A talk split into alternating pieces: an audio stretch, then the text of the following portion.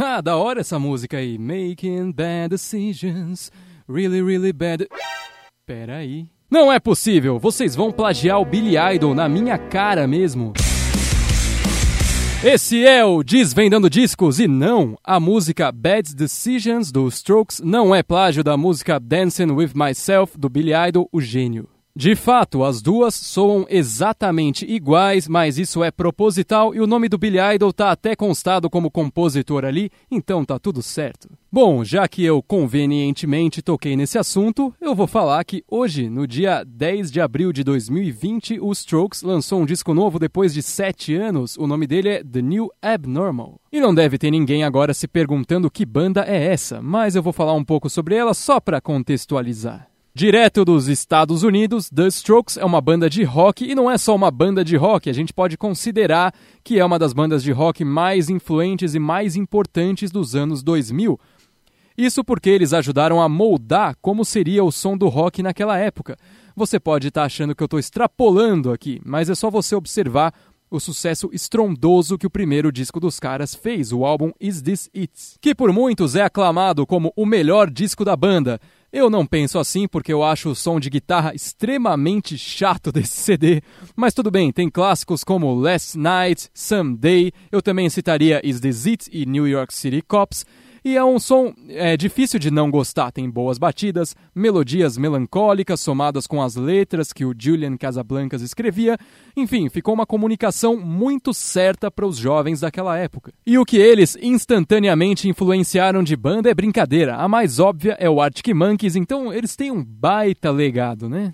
Exatamente na mesma linha do primeiro disco chegou o segundo, Room on Fire, que já veio com uma produção melhor, melodias ainda melhores e a guitarra, graças a Deus, muito melhor. E é aqui que tem a música que por muito tempo eu considerei como sendo a melhor do Strokes, Reptilia, que é 100% incrível, desde a melodia, a letra muito bem escrita, a guitarra criativa pra caramba e toda a energia da banda é fantástico. E aqui a gente também encontra outros sons que só funcionariam quando feitos pelo Strokes, por exemplo, Meio-dia e 51, 1251, que se você ouvir com bastante atenção, você vai perceber que essa música deveria ser horrível, mas ela é ótima. Não tem explicação, não tem.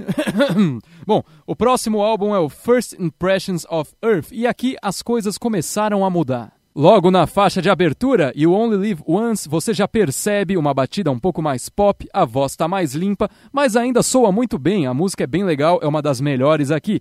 Na sequência vem Juice Box, que tem um baixo bem diferente do que a banda já tinha feito, ele é bem agressivo, o mesmo eu posso dizer para guitarra no refrão, e tem outras grandes músicas como Vision of the Vision, Evening Sun, mas infelizmente tem algumas bem ruins, como por exemplo Ask Me Anything, Killing Lies, 15 Minutes que não contribuíram em nada. E esse é o grande problema aqui. Se cortasse uns 5 sons desse disco, poderia tranquilamente ser o melhor lançamento dos Strokes até o momento. Em 2011 veio o álbum Angles. E rapaz, é aqui que a maioria das pessoas diz que a coisa desandou de vez. A banda começou a experimentar mais e mais. Mesmo assim, a gente tem alguns sons bem característicos, como por exemplo Undercover of Darkness, que é 100% Strokes. Mas o timbre da guitarra está um pouquinho diferente e até umas escalas utilizadas não estavam presentes nas músicas anteriores, mas é totalmente Strokes, não tem nem o que falar. Por outro lado, tem faixas aqui que não tem nada a ver, como por exemplo Two Kinds of Happiness, Call Me Back, Games, que soa como uma coisa da pior fase do Coldplay, e pode perceber que eu sempre cito isso aqui como uma coisa bem negativa. Eu nem preciso dizer que esse disco não agradou muito os fãs, até porque fã que é fã sempre quer que a banda faça exatamente a mesma coisa. E a banda foi se aventurar um pouco. Acabou pegando também influências do próprio Julian Casablancas naquela carreira solo, que para dizer o mínimo é pouco expressiva. Influências também vieram de bandas como Foster the People, que sem dúvida abalou a galera nessa época. Em 2013 foi lançado o quinto álbum do Strokes, Calm Down Machine, que talvez seja até mais odiado do que o anterior. Mas não dá para negar, tem boas ideias aqui, tem passagens instrumentais excelentes, mas infelizmente, principalmente pela parte do Julian Casablancas, a impressão que dá é que ele não queria estar tá ali, não tem nenhuma linha melódica ou frase memorável, então esse disco passou totalmente em branco para mim. E agora, depois desse intensivão sobre Strokes, a gente finalmente chega no álbum de 2020, The New Abnormal. Primeiro de tudo, esse disco foi produzido pelo senhor Rick Rubin, que para muitos é conhecido como o cara que produziu bandas como Red Hot, ACDC, System of a Down, Slayer, Kanye West, mas aqui no Desvendando Discos, ele é conhecido como aquele que levou um pé na bunda do Mars Volta. E a primeira coisa importante aqui é que esse disco conseguiu recapturar aquela melancolia, aquela vibe que o Strokes passava nos trabalhos mais antigos e que estava praticamente ausente nos últimos dois álbuns, né? E isso se deve basicamente à escolha de acordes que eles sempre fazem. É uma progressão que eles adoram, que eles já devem ter até patenteado a esse ponto. Eu vou demonstrar aqui em sol menor, que é o caso da primeira música, The Adults Are Talking.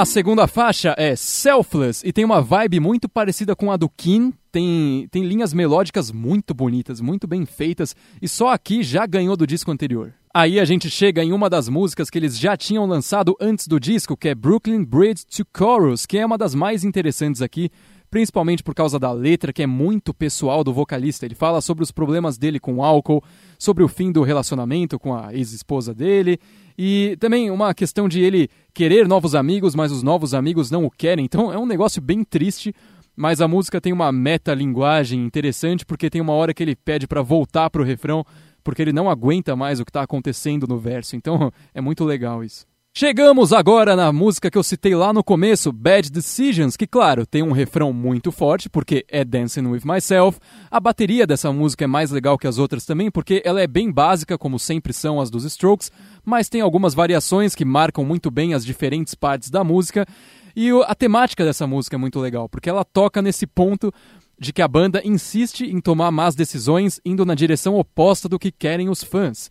Além disso, fala um pouco sobre falta de originalidade, por isso mesmo que estão usando a música do Billy Idol, para falar que muitos artistas copiam uns aos outros, acabam sempre lançando as mesmas coisas, e tem até uma alfinetadinha aqui no Sr. Alex Turner, porque ele queria muito ser um dos Strokes. Agora, se Reptilia é 100% incrível, At the Door é 200% maravilhosa. Os sintetizadores combinam totalmente com a vibe melancólica dessa música que está mais forte do que nunca.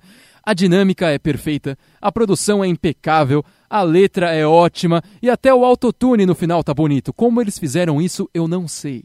Somado a isso, tem os melhores vocais que o Julian Casablancas já gravou na vida dele, e eu entendo que tem momentos aqui em que a gente tem um salto grande de notas agudas para graves, o que faz com que o grave fique um pouquinho desajeitado, mas nesse caso tudo bem, porque tem tudo a ver, tá totalmente compatível com o espírito dessa música.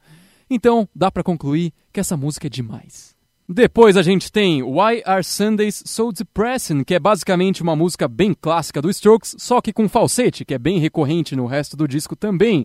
Not the Same Anymore and Odd to the Mets, que são momentos bem vulneráveis do Julian Casablancas, o que contribui mais ainda para esse disco. O que me permite resumir, e vocês já devem ter percebido que eu adorei esse CD. Parece que os Strokes finalmente encontraram o balanço ideal entre o som mais clássico deles e a inovação.